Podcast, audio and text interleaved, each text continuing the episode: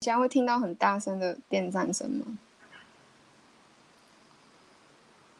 呃，有声音，但我不确定。你讲话看看。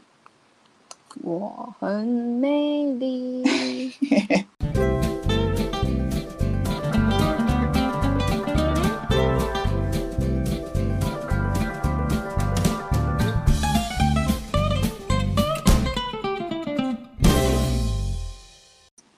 欢迎来到彭总李董的无数生活，我是彭总，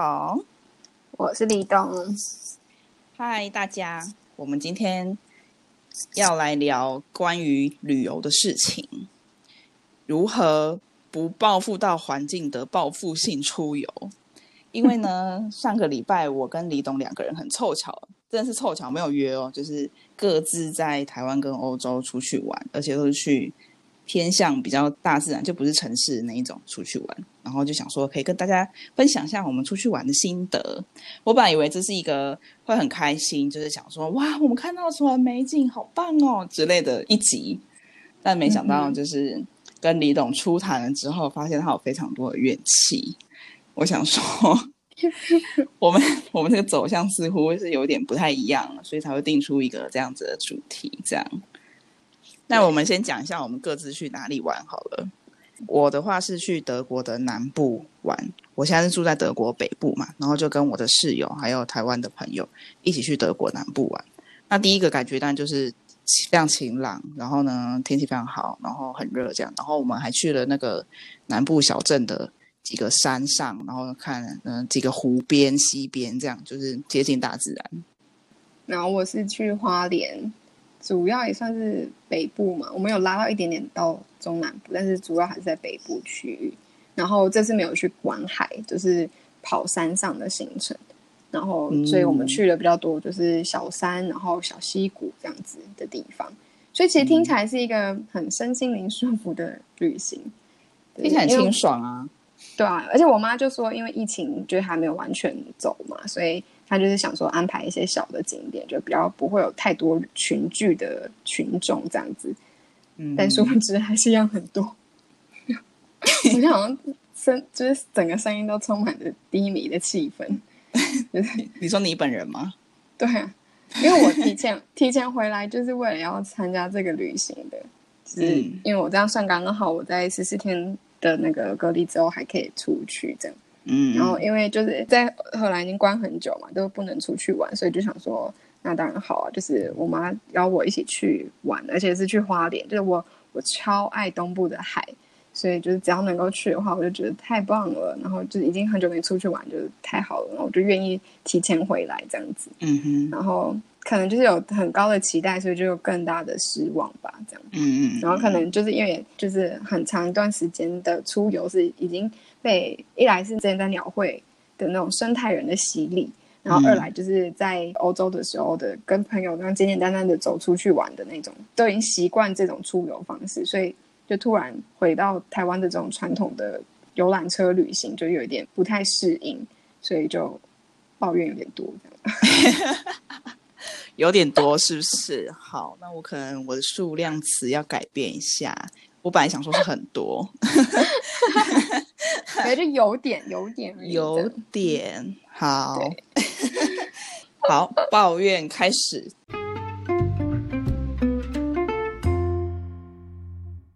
好，我觉得第一个当然就是对于就是游览车旅行的这种不喜欢，我觉得应该我们年轻一代应该都很少喜欢游览车旅行吧。因为你就被游览车给控制住，你在这个景点就只能多久什么什么的，就是都被规划的好好。你跑去像那种很奇怪的景点啊，比较小众的景点，也都是有人带上带下，让让你一定要走哪个路线什么的。所以就是这种被规范着的旅行，就不是这么的愉快。然后第二个当然就是我刚刚有讲到，虽然是小小的景点，可是人还是爆炸多，就应该真的就是因为台湾最近所谓报复性出游，然后。就又没有办法出国，所以不管是多小的景点，可能只要网络上有一有人 PO，大家就可能可能就是跟着就是冲过去了这样。所以就是原本应该要很清幽的感觉的，就是因为很多的人，那个人杂的感觉，就是让我整个心情都很暗杂这样子。这两个是主要就是可能原本也可以预期得到的，只是遇到的时候还是有一点呃冲击到那种感觉这样。然后第三个不喜欢的点就是关于一次性用品的的的一切。嗯，这应该也不是出游的问题了吧？这只是因为你出游时候特别密集性的遇到，所以就会反应特别大。对啊，然后可能就是因为是又就是也跟前面的那个团体旅游的这有关系，就是你没有办法去控制太多。就假如说你今天是自己去安排，你可能可以去选择，你可以确定这家餐厅是不是在用一次性的，你才进去消费或什么的。然后但是被包团了，所以你什么事情都不能决定。你走进去的时候，你就知道说啊，这家餐厅它连盛上来的菜都是包了一层一层的那个保鲜膜啊，然后餐具全部都是用一次性的啊，然后什么什么之类的，就是这些事情都是你可能进去之后才看到。然后就算你自己有带你的环保餐具，可是你就只有你自己的，就是你身边的所有的人，你一整车的四十几个人，就是都是都是用那个一次性，所以你就看就是很不舒服。就是心情就会很不好，更何况如果是餐厅自己盛上来的菜，它的那个盘子可能都不是用重复利用的时候，你就整个会觉得很俩工，就是到底来干嘛这样子？然后 会不会是你本人脾气的问题？就是一个被累积到，所以我就脾气也变没那么好这样子，对吧？然后而且就因为现在不是自己吃素嘛，所以就对于肉菜分配就更敏感这样。可能以前就已经知道说，台湾现在的饮食已经是肉大于菜很多，就像就像是你可能一个便当，我们菜的比例也都相对少，就是主菜的那个肉就超大一块什么之类的。然后可是就是这次旅行就真的发现每一餐，你从早餐到晚餐全部都是，就是他们可能可以一整餐都没有菜，但是不可能没有一整餐没有肉的，就觉得很不可思议。就是其中有一餐是我妈就是有安排，因为我们家之前去。花莲的时候有去吃一家野菜的那种火锅，然后我就很喜欢。然后我妈这次就安排那一家，我就觉得很棒。可是呢，就全车也是只有我一个人吃素哦。那天我舅舅陪我一起吃素，可是就这真的就是全部人其他还是有有配肉的。然后他们的肉其实分量很也是很多，就是除了菜以外，就是就是我们一般吃火锅的那种店，你知道那个肉菜的比例，所以就是肉其实还是很多。然后但是菜盘通常不是都蛮大盘的吗？菜盘，对啦，是大盘，可是就是肉并没有比较少，这样，嗯你懂意思吗？然后，可是他们全部人都在抱怨，就是那一餐之后，他们全部人都抱怨说：“哦，那天吃菜吃太多了，什么菜中毒了，什么什么之类。”然后有这种事，对，然后他们就刚好晚餐那一餐吃烤肉，他们就说：“晚餐我们今天不用再吃菜了，你今天的这中午的菜一定就是。”把我们补足了什么的，所以晚餐全部吃肉肉肉肉这样子，然后就我就觉得天哪，也不能去怪他们，就只是一切就觉得原来一切传统的那个东西就是多么的吓人，这样一比较之下就觉得是很惊人的。就是我之前好像有看到有一个报道说，台湾的吃肉那个比例是已经是全球排名前几名，就是可能跟那个美国什么差不多。然后就是之前看的时候还觉得怎么可能，就是我们。这这世界这么多国家都在吃肉，怎么可能是台湾？因为这次旅行的时候就有一种，嗯，我觉得至少我不知道其他国家，可是我觉得至少应该都赢，就是欧洲这几个国家了。嗯嗯嗯。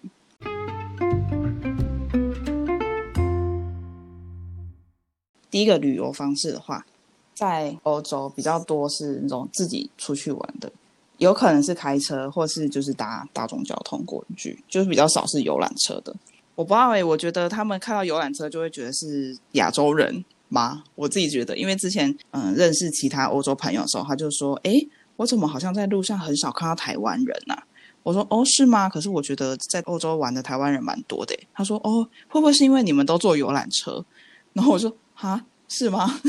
我想说：“呃，是有可能啊，但是我遇到的台湾人都不是坐游览车的，这样，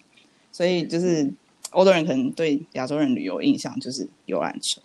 但他们就自己喜欢是自己出去玩的那种，而且他们的旅游方式都是那种自己决定自己的深度的那种感觉，就不会像是游览车旅游团，然后直接整个行程包好给你那种。他们就是比如说我今天心情好，我就是想要爬远一点，我就爬远一点。然后我今天就是觉得我很累，所以我就只是想要在附近走一走，就这样，或者说。我今天就是想带一本书，然后在湖边听一个水的声音，然后阅读而已。那我就这样做，所以我就觉得很 free，而且就很是一种以接近大自然的心态去旅游的那种感觉，就你不会是很期待说，嗯，山上有什么设施，我可以做什么事情，或者说在那个湖边有什么好吃的东西，我要特别去那边吃，或者是那边有什么特别的完美景点，我要去拍照，都不是这样。比如说他们如果想到湖的话，就会觉得说，哦，那我要去那边游泳，他们可能就会因此而带泳衣，但是。就不会是我以前的在台湾的旅游方式，就会是想说，哦，那边有一个什么好玩的东西，我想要去那边玩，所以我才上去的那样。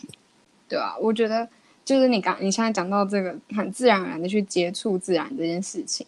就是我觉得这跟台湾也是很不一样。我觉得台湾的跟自然的接触的话，我们比较不是想去接近大自然，而是我们把大自然当做一个工具，去利用这个工具，看可以带给我们什么样的旅游体验。像比如说，我们就如果是溪流的话，就有很多的活动，可能是泛舟啊、溯溪呀，就是这一类的活动。你可能去的地方就是有一些目的性。然后，如果是去海边的话，你可能就是要去冲浪啊，要去玩 SUP 嘛，然后香蕉船什么，就是很多水上活动、游乐设施这种。嗯，所以就是都会好像比较不是去看自然本人，而是借由自然这个工具去给我们什么体验。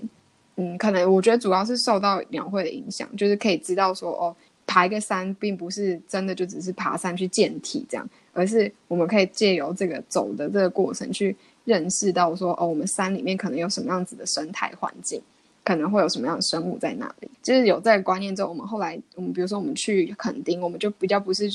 像以前一样，就是可能去玩玩海，然后标标沙什么的，就是可能会多了一点去看。国家公园，他们里面的生态环境或什么的，就是开始会对于那个自然的本身会有一些好奇心，然后光是满足那个好奇心，我们就其实就得到很多乐趣，就比较不会去再想说我们要破坏那个环境，然后来取悦我们自己的那种感觉。对，可是我觉得现在可能台湾大部分还是停留在这一块居多，就比较少走到下一步这样子。但我觉得大家也应该不是以破坏为目的去做这件事，他们可能只是。想要做一些让自己快乐的事情，而不小心伤害到环境，这样。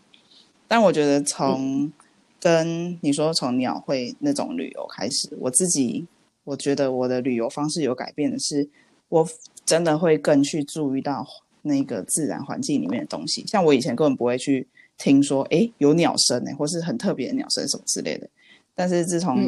可能跟着鸟会去看鸟之后。每次去一些大自然地方，就会仔细听听说，哎，这里有什么声音，或者去看说，哎，这里有什么不一样的树，什么之类的。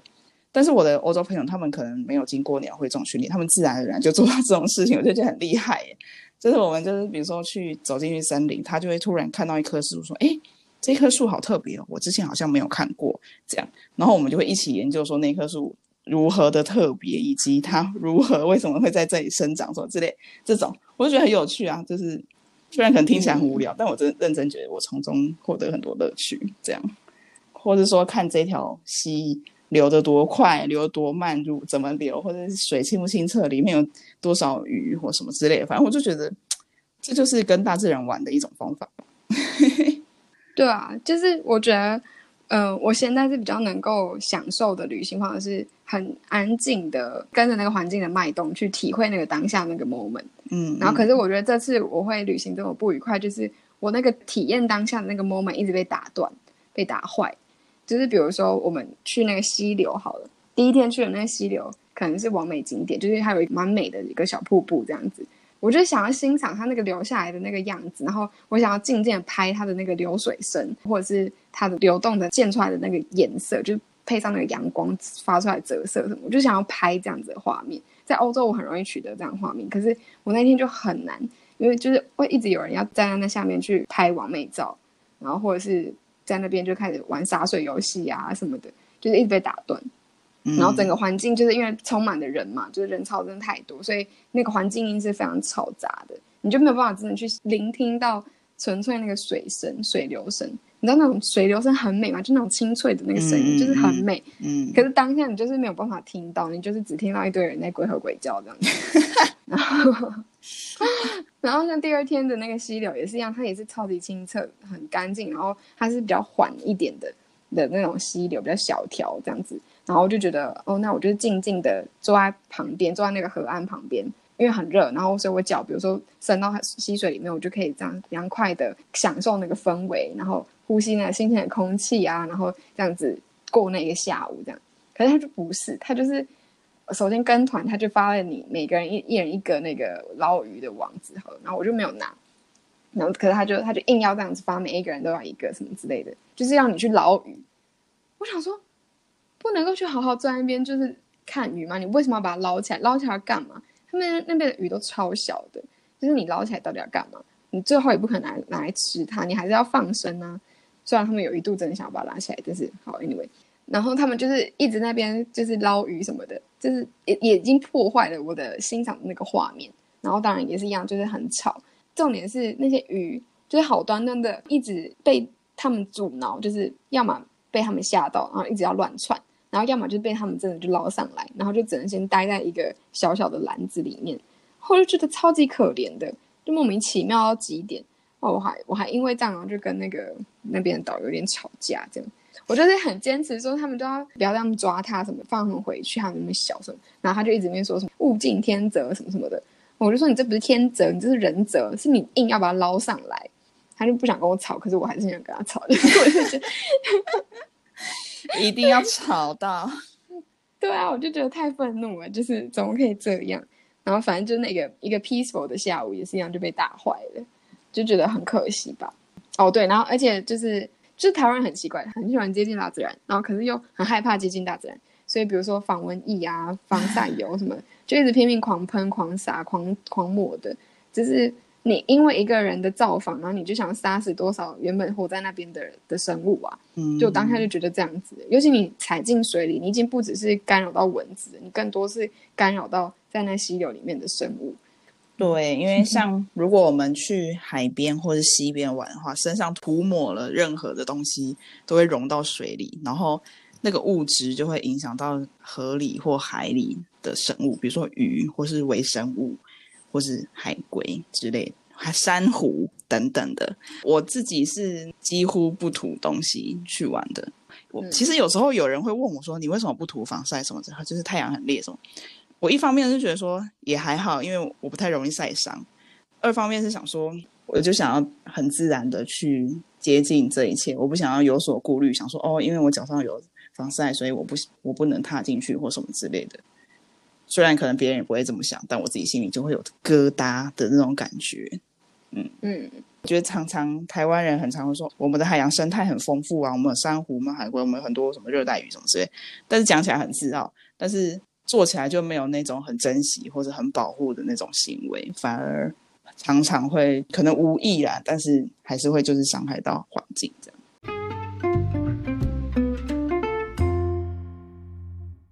那第二个就是。所谓人的部分，这个人的部分呢，我自己是有观察到，欧洲人都会穿戴整齐，比如说他们穿登山鞋啊，带登山杖啊，所有的衣服跟装备都是跟去登山有关系的。但是我在台湾以前的经验可能就比较少，就是可能真的是为了专业去登山才会这样。但是他们。这些人，他们并不是说要在那边露营，或者说去什么很艰难的山上，他们真的就只是因为要去爬山，所以就觉得要穿一个最适合爬山的服装去的。我就觉得这种就是很自然的一个接近自然的方式，而且他们去山里不一定就是真的要干嘛，他们可能偶尔就是坐在那里就是看这样。然后人呢，我自己觉得是蛮多的，比我以前去其他地方，我觉得相较起来是有点多，可能是因为最近大家真的闷坏了。然后在那边的人，基本上我自己觉得，应该都算蛮友善的吧。就是爬山的人，我自己都觉得爬山的人看起来都很友善。除了有时候，除了有时候他们就是爬的很累，脸会很臭之外的，但是其他就是就是路过都会说 “hello” 啊什么的。我就觉得这这是为我的旅行加分的地方，这样子。但是呃，这次去那个慕尼黑，就是拜阳嘛，就是巴伐利亚。嗯哼，然后我室友他立即就感受到巴伐利亚人的高傲，哎，但我本人没感觉。你又没感觉？因为他们就是用德文沟通啊，所以我就没感觉啊。哦，那他他说是怎么样子的高傲？就是他觉得态度没有很亲切。比如说我们去餐厅的时候，那时候是中午，然后他就问那个餐厅的服务生说：“诶，有没有午间特餐？不是通常中午都会比较便宜的特餐吗？”那个服务生就说：“哦，没有啊，你在这边吃不到用五五欧买到的东西。”然后他就：“哦，好。”嗯，然后我们现在坐在餐厅吃饭，不是都要填表格吗？我不知道。哦，就是现在我我不知道是只有德国还是怎么样，反正就是你要在餐厅内用的话，你就要填表格，填你的联络资料，因为如果到时候有人爆发的话，就会联络当时所有在餐厅的人，这样。然后他就叫我们填资料吧，然后我室友问他说：“那是两个人都要填吗？”然后他说：“你住在汉堡，那你怎么会不知道？只要一个人填就好啦。”这样。所以他就觉得态度很差。嗯嗯，我觉得人的部分是没有太多什么抱怨，就是我觉得台湾人就是一样，还是很可爱啊，这样子。可是硬要说跟人有关的话，可能就是文化的部分吧。对原住民文化这一部分，因为花莲大家知道，就是属于台湾比较原住民的那个分布比例比较高的地方，所以其实很多观光景点可能都会利用贩卖原 原住民文化的方式来吸引观光客，这样，嗯，可能已经行之有年了吧，就是可能从从光复以来，可能都是如此这样。我以前可能对这件事情比较没有那么敏感嘛，就是并没有特别觉得怎么样，可是就是现在经历过。不同文化的洗礼啊之类的之后，我会觉得就用这个方法去去贩卖原住民文化是非常可惜的一件事情。你到某个地方，就是可能完全无关的地方，然后就帮你穿一些你也不知道正不正确的服饰，然后你甚至也不会去问他说这是属于哪一族的衣服，他们他们也不会跟你讲，他们就只是说啊原住民舞蹈，然后原住民服饰，然后我们现在唱原住民歌什么的，然后就跟着他随便跳。他教你跳的方式，他可能是讲一些口诀，就比如说啊，这个动作看起来像采茶，然后就跟你讲采茶；这个动作看起来像洗澡，就跟你讲洗澡。可是明明他的那个动作意涵可能是有一些深层的意涵的，是跟他那支舞对于那个节庆，或者对于那个祖灵或什么的是有关的。可是他全部也都不会跟你讲，他就是纯粹的在跟你做很表面的事情，就是让你知道说哦，就感受一下这个原住民舞蹈的欢乐。可是可能有可能这个舞蹈并不是为了欢乐，他可能是那个以前的猎人终于打猎回来的那种迎接什么什么之类的，我不知道。但你知道那种感觉很奇怪，就是你你也不会去多问，然后他也不会去跟你多讲，你就是感受到了一个你不知道是什么的什么。你回去有可能会跟人家说哦，呃，你知道原住民文化，你感受过 原住民，呃，你会跳原住民舞蹈什么之类，就就很奇怪，你根本不知道，你根本对那个是一无所知的。可是你却可以跟人家说你知道，就是这个东西到底有什么意义？这样，嗯，所以，对啊，就觉得对于这种贩卖文化的方式，我不是非常的认可跟喜欢。那你有玩过那种认真介绍文化的旅游吗？其实我觉得文化的东西好像比较不是透过旅游的方式，你就可以认识全部。可是你可能可以借由它去引发你对它的兴趣。而且我觉得这个东西不能刻意，就比如说我那时候在墨西哥好了，嗯，我是刚好遇到他们的那个国庆的时候，就在九月份的时候，然后他们是一整个月国庆的那一整个月都会到处都有各种国旗呀，或者是跟国家相关的一些那个小物贩卖，然后在当天的时候也会去穿传统服饰，然后就是大家一起就是上街庆祝，或是跟家人庆祝什么的，然后我就是那一天是。跟着他们一起这样做，所以我这个绝对不会有什么对错问题，因为我就是跟着当地人去做那样子的文化的体现。大家看过那个电影《Coco》的话，应该也知道他们有那个祖灵节嘛，或者是指墨西哥式的万圣节。嗯哼，专装扮成那个骷髅头的样子上街的那个，然后全。整个国家到处也都是骷髅头的那些装装饰装备，嗯，然后那个是一整周的活动，然后除了那一周以外，他们整个月也是整个月都会有那些就是不同的摆饰出来，然后那一那一整周的时候是一到五，就是每天祭拜不同的东西，不同的死亡的人，就比如说礼拜一是专门拜车祸死亡的人，然后礼拜二是祭拜你的亲人，然后礼拜二什么什么之类的，我有点忘记了，但是它每一天都有不同意义。所以就是，我觉得文化这种东西，感觉是你真正深刻的去去活在那个里面。如果说你是一个观光客，好了，你今天九月份刚好到墨西哥来，你就可能看到他们到处都在卖那个国旗相关的文物或者是摆饰，然后就可以知道说哦，这这个月是要这样过，就是借此去认识，而不是去很刻意说，一个观光客来，我就我就来特别展现什么什么东西给你，就这样就会变得有点奇怪吧。嗯，文化这种东西确实是很难在短暂的旅游，尤其是快速旅游之中发现的。像我在德国旅游的话，我会感受到的文化就是他们对于面包的热爱。我是不懂，他们到哪里都可以以面包为主食，早餐也可以，午餐也可以，晚餐也可以。就是比如说你中午去山上，上面没有餐厅，然后呢，你就要自己准备东西。所有人都是给我带那个最硬、最黑的那种面包上去。然后我就在这边看他们，然后就想说这东西到底有多好吃。那去餐厅吃，你可以先点一杯饮料、啤酒，而且就是因为夏季嘛，所以大家都有饮料。但是他们会强调说，这是这个小镇酿的啤酒。嗯，对，然后你就会心生好奇，想说这个小镇酿啤酒跟其他的啤酒有什么不一样，所以就会想喝喝看，这样。对，所以像我这一趟旅游就喝两种还三种不一样啤酒，然后就确实哦，原来在这里酿啤酒会特别的甜，或者说在那边酿啤酒会比较清爽或什么之类的这种。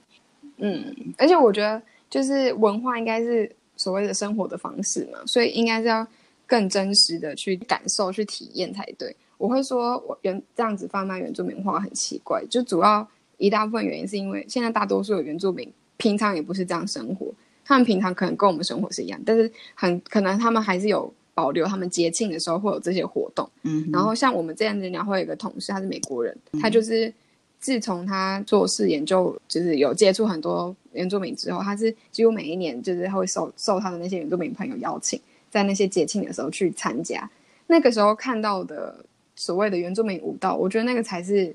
真实的嘛，才是真正你对于那个文化有认识的那个机会跟那个意义。嗯，不然你平常去，然后就刻意跳一段舞，那个舞一点意义都没有。就是那个，我觉得就是很可惜的东西。很多现在去客家地区旅游，然后刻意的去学什么客家蓝染啊什么的，大部分的客家人现在也都没有在用蓝染。你说好，你要故意刻意去保存那个文化，我觉得是没什么问题啦，只是就。就是，反正我觉得那种很刻意营造的东西都变得非常奇怪，就对。嗯，好，就是只是不想讲的。但我觉得欧洲也有这种刻意经营的东西啊，比如说那个慕尼黑的啤酒节，那也是很刻意营造的东西啊，就是会聚集所有啤酒在一个地方，然后办一个一个月的一个嘉年华，然后是，然后可是那不一样啊，可是它是节日啊，就是我刚才说是刻意去。做做什么手工，然后那个东西你现在都没来用。做什么纸伞，你做了你会现在有拿来用吗？你也只把它当装饰品。那种东西感觉比较适合就放在博物馆里面。就欧洲的博物馆也是存放一些过去的文化嘛，然后可是现在用不到的东西啊。哦，对啊？就有点像是荷兰的那个木屐，我也觉得那个很很瞎。就是你现在做了，然后也没有人穿，就是大家就是直接去买装饰品那种感觉。嗯，对啊。所以你就是家里都会累积一堆。没有什么意义的那个纪念品，然后等到你下一次要做大扫除或者是要做断舍离的时候，你可能就会把它列入它被清除的那个 东西，就是这样。这种，哎，我这次买的纪念品是啤酒杯，因为我觉得很可爱。然后我这边一直喝啤酒嘛，然后我就买一个啤酒杯，这样。你的心力到底装不装回来？可是是小的，不是那个 size 是 shot 杯，但是它是做成啤酒杯的样子。你在你自己居住的城市很少去外面的餐厅吃饭，就只有旅游时候才会去外面餐厅吃饭，所以才会看到这种啤酒杯。我就觉得特别有趣，就是特别可爱啊！因为在汉堡都是没有把手的，然后在南部就很多有把手的，然后我就觉得很棒啊，就是很有文化特色这样。那你只是买 shot 杯回来而已啊，还是可以喝啊？就是可能一杯分十次喝这样啊。啥？好，等下还有另外一个，大家想到德国不是都会想到德国猪脚吗？但是自从我来德国之后，我从来没有在我到过的地方看过有德国猪脚这道菜，因为我都还在德国北部。只有我这次去德国南部才发现，每一个餐厅都有德国猪脚这道菜，我才知道原来德国猪脚是南部的菜，就是对，它好像是比较慕尼黑那边的东西，对。嗯哼，因为连跟我一起去的室友，他也是长期住在汉堡，他也不知道德国猪脚这种东西，他看到那个单字还不知道什么意思哎。对，然后我才发现，哦，原来就是真的是南北非常有差异。而且我的室友，因为他长期就是住在德国北部，然后他就注意到很多跟南部跟北部不一样的文化地方，比如说一个是语言上口音的部分，他常常就会跟我说，哦，我觉得这个人南部口音很重，什么跟北部不太一样。然后我这时候就很想要听得懂德文，就是可以感受一下南部到底是多不一样，因为在我听起来都差不多嘛。然后再来他就会说什么。哦，这个东西真的是只有南部才会有诶，比如说那个建筑的风格，南部跟美北部就不一样。然后建筑的装饰的方式，南部跟北部不一样。这样，还有说什么餐厅的服务的方式也不太一样，什么这种的。然后我就会觉得说，哦，真的是很羡慕他可以这样子体验不同的文化。我只能这样说，因为。我毕竟对整个德国都还了解不太深入，所以无法有这种深刻的比较。但我至少还看得出来建筑不太一样，这样对对，我就觉得这样的这样子的体验对他来说好像也是一个，虽然他住在德国很久，但是也是一个还蛮新奇，然后而且是很深入的旅游的体验。这样就有点像我们在台湾旅游也都一样，我们台湾这么小，你去不同地方也都会有不同的感受。对啊，所以我就觉得这是。旅游很重要的一个元素，不一定是去那边玩什么设施，但反而就是体验不一样的生活、不一样的文化，这样。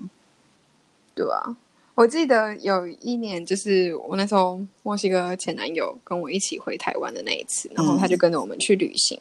然后他旅行回来的那个 comment 就是说：“你们台湾人都这样玩的吗？就是只是换一个地方睡觉，就是因为他觉得，他就觉得我们好像就是整个游览车就载到某一个地方，然后。”重点是在于有一个住一个很好的饭店，然后你就在那个饭店附近这样玩，然后玩完然后就回家这样，然后就觉得你根本不是去那个地方感受那个地方的样子，因为你去住一个很好的饭店，你就不会知道那个地方的人的生活是什么样，你就只是被一个水泥墙隔绝的那种感觉，就是所以后来我们自己旅行的时候。就会比较着重在深入嘛，就是我觉得我们这一代年轻人好像就是比较着重这一块，就比较不是追求那个住的好啊，住的高级什么的。你知道吗？我这次去那个小镇住青旅，我隔壁房是一群五六十岁的老人呢，我超级惊讶的，欧洲的老人竟然愿意去住青旅，要是我爸妈，他们早 早就生气了吧。对啊，就是他们是因为来这边玩，就是登山，然后接近大自然，所以他们对住就是可能不太要求，然后也觉得这样的居住品质是他们可以接受，所以他们就是跟着年轻人一起住在青旅。我觉得超级棒的，而且他们是一群老人自己出来玩，就是也没有惜家带眷什么之类的。我真的觉得。这一件事情真的是我真我们家真的是需要好好学习的部分。一个是有自己的生活，然后自己的朋友，然后自己出来玩这样。第二个就是旅游的方式。嗯嗯哼嗯哼。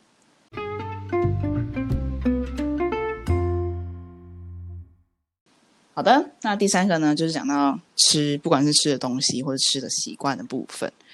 嗯，刚刚前面多少带到就是。在欧洲出去玩，你不会想要在那个景点，比如说像我去的景点是比较偏大自然，你不会想要在这么大自然的地方找到一家非常厉害，或是在山上看到有海鲜的这种餐厅。他们通常都是自己准备饮料去那边野餐，或是在那边小吃一下，下山之后再去其他的餐厅吃饭，或者说你可能爬山爬一爬，爬到一个比较有人居住的地方，那边就会开一个比较 local 的餐厅，然后你就那边吃个东西，然后休息一下这样子。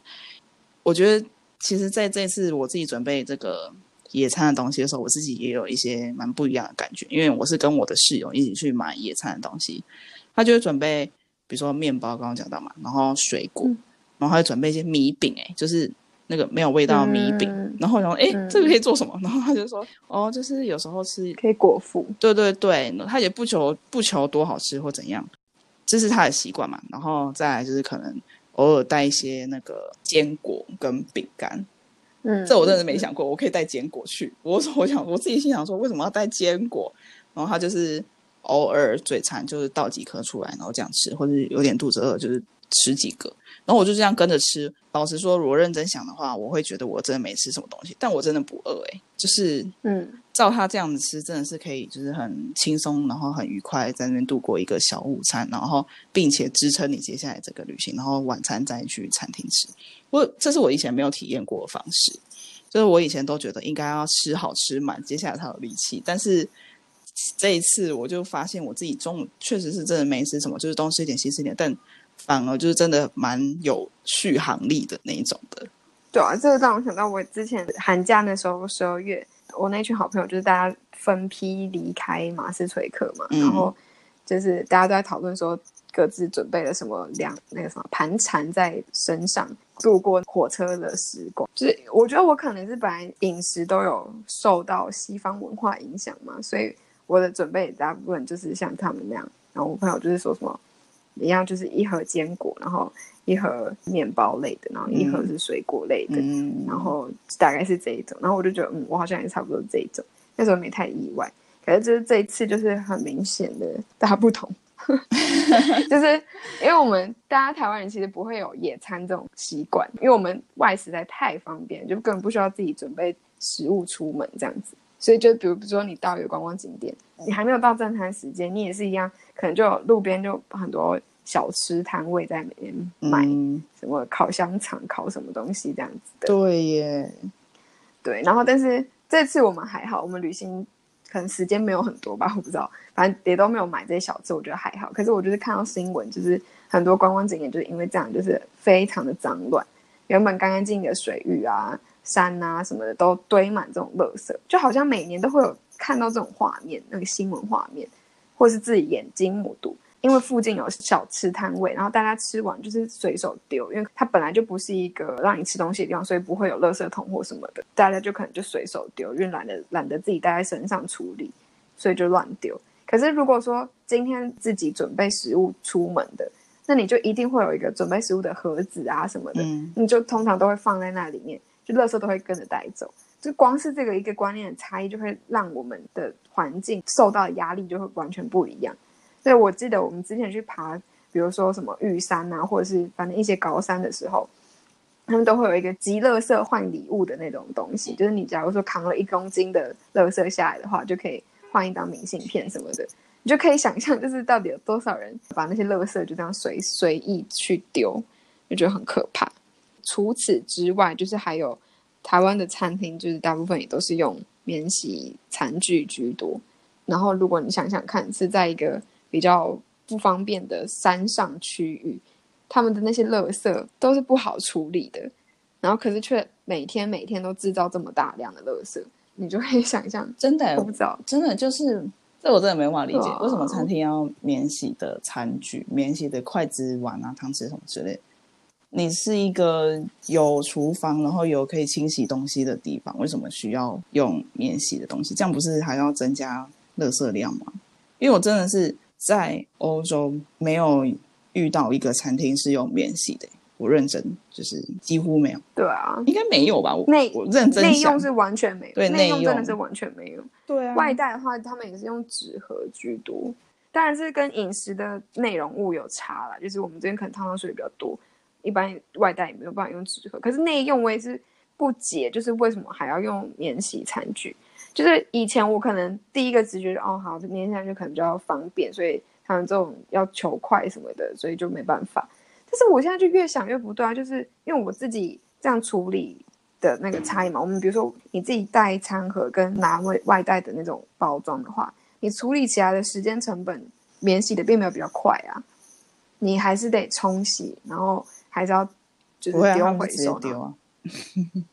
好，那你直接丢，你也是要有那个足够的空间，然后你要有足够的时间跟能力去把这个垃圾运送，尤其在山上不方便。嗯，你不知道一个礼拜有多少次可以收垃圾。你知道东西？我这次在山上，就是走到一半有一个饮料小铺，那个饮料小铺它并不是提供外带的哦，它都是提供玻璃杯，它不会问你要内用还外带，它只是给你玻璃杯，你就是要在旁边把它喝完之后再把玻璃杯给他。然后它旁边回收的地方就会写说，把你自己的垃圾带走，因为我这里并没有处理垃圾的东西，嗯哼，所以就减少非常多的垃圾。他们需要做就是把那些杯子洗一洗，然后再重新使用。我本来想说去买一瓶水，我本来以为他是给我保保特瓶水什么的，他是给我一杯水，就是玻璃杯的那种。然后我这时候才想说，对耶，我们以前就是在台湾，如果去买饮料，一定都是拿到保特瓶啊，或是纸杯啊，或什么之类，从来不会有一个店家是提供玻璃杯叫你在当场喝完的吧？对啊，对啊，我觉得这真的蛮不一样的。就算你没办法在当场喝完，其他人也会就是把那个杯子拎着在旁边的草地，就是边野餐然后边喝，喝完再把杯子还给他这样子。嗯，然后我就觉得，对啊，这样子的方式也很方便，你根本也不需要带着那个垃圾去做什么，你还能，没错，你还能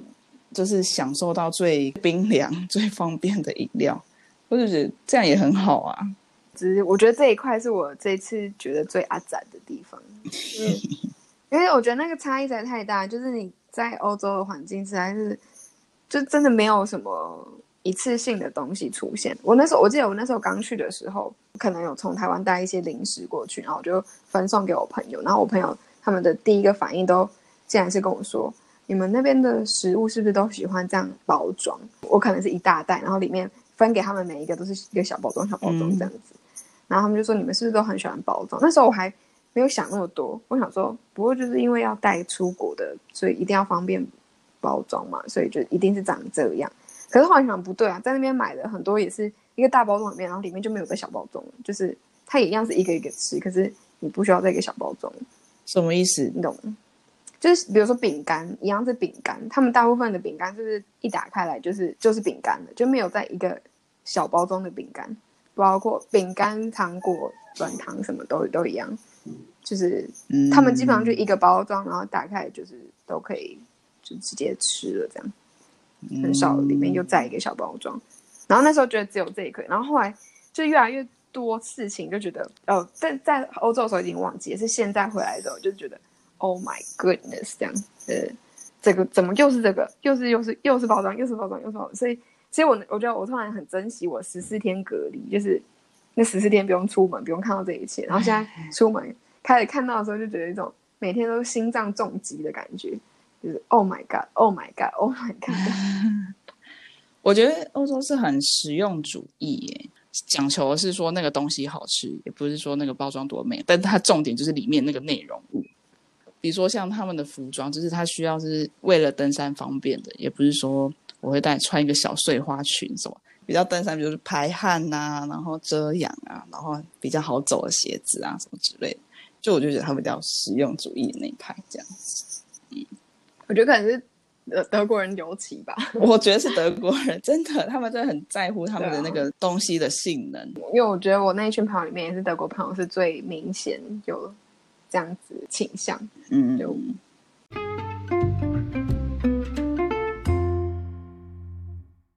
好，那我觉得今天虽然我的就是声音很非常的低迷，就是感到非常的绝望，但我觉得就是从从欧洲这边的例子来看的话，就是我们人类是可以做到与自然共处的旅游方式的。所以永续旅游并不是梦想，只是我们还有非常非常多的地方需要努力。然后我觉得这个努力并不是只有什么政府啊，或者是商家自己这样做而已，就是我们从每一个旅行的人。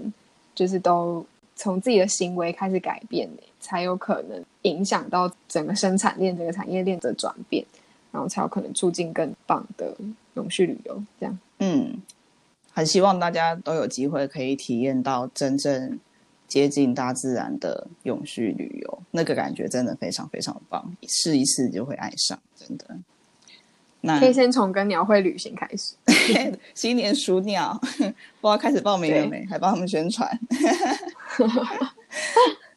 好，那就祝大家都有愉快的旅游经验。如果呢喜欢这次的交换日记的话，那请大家点击资讯栏的链接到我们彭总李董无数生活的网站，网站上有其他的 podcast 和文章，也可以连接到我们的脸书和 Instagram。嗯，我们每周二四。哎，不对，二六会更新我们的 Instagram，然后每周四会更新 Facebook。那希望大家可以在不同平台都跟我们多多互动哦。嗯，那我们就下次见喽，拜拜。